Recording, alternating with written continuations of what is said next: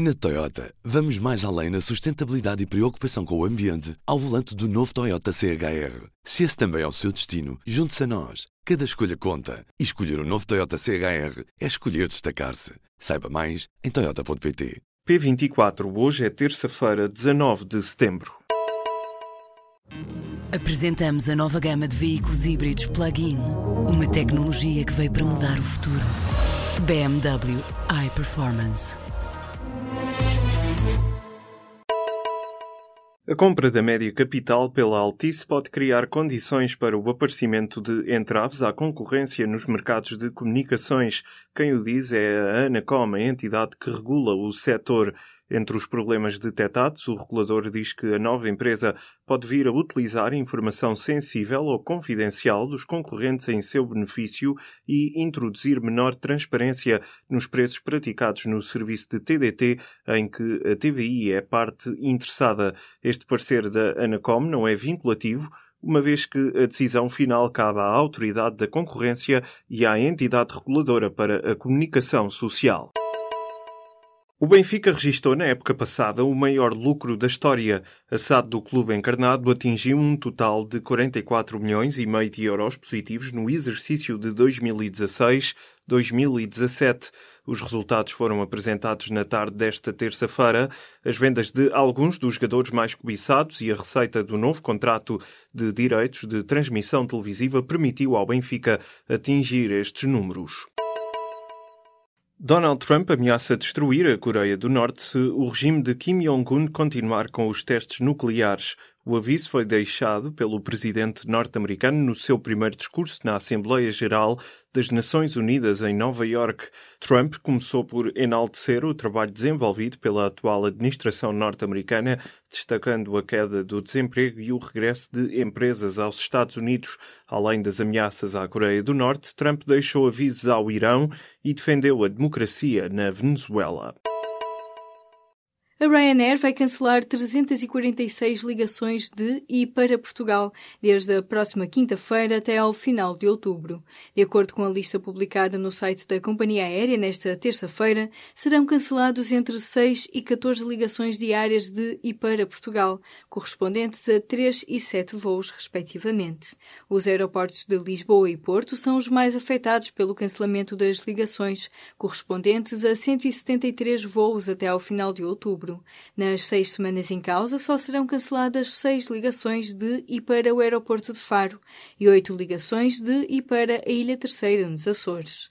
Na segunda-feira, o presidente executivo da Ryanair assegurou que o cancelamento de voos não se deve à falta de pilotos, mas a um erro na distribuição de férias. O radar marca Maria, a tempestade que segue agora para o Porto Rico e Ilhas Virgem, atingiu a Dominicana nas Caraíbas como furacão da categoria 5, a intensidade máxima.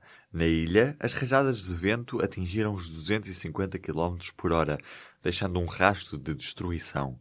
Já na manhã desta terça-feira, o furacão Maria baixou para a categoria 4 e segue o seu caminho, já a perder força.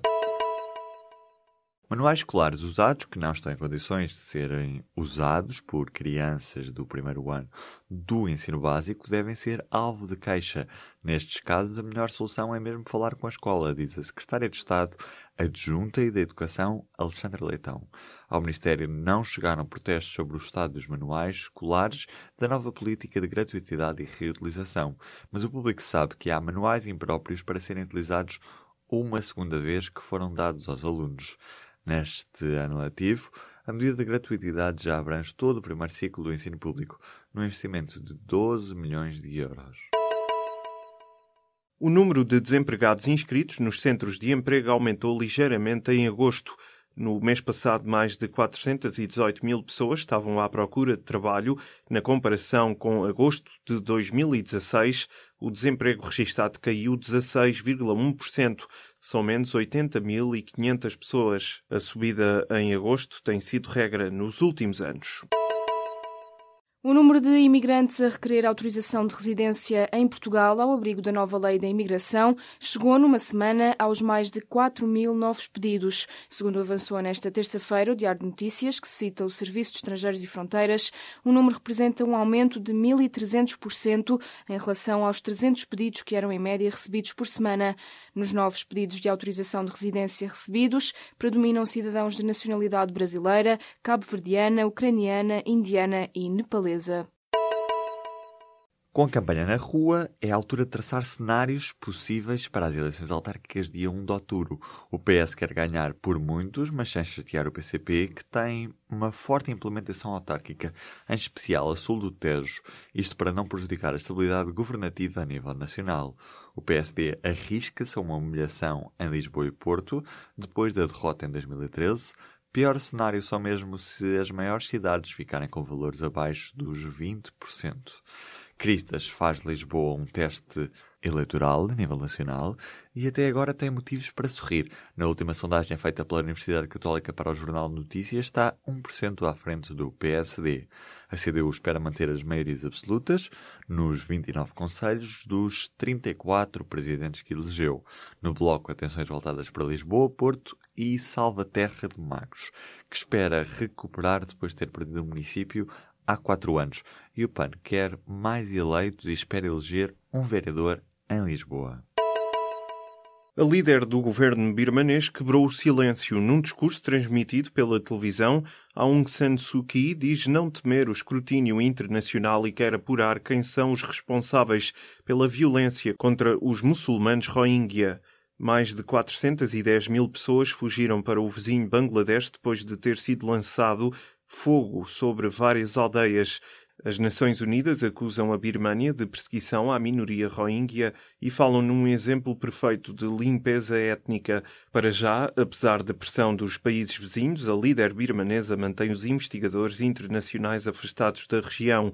A Human Rights Watch divulgou esta terça-feira uma análise de imagens de satélite captadas antes e depois do início da atual crise nas quais contabiliza mais de 200 aldeias total ou parcialmente queimadas. No entanto, a líder birmanesa, que é Nobel da Paz, insiste que não há provas sólidas de que tenham sido cometidas atrocidades.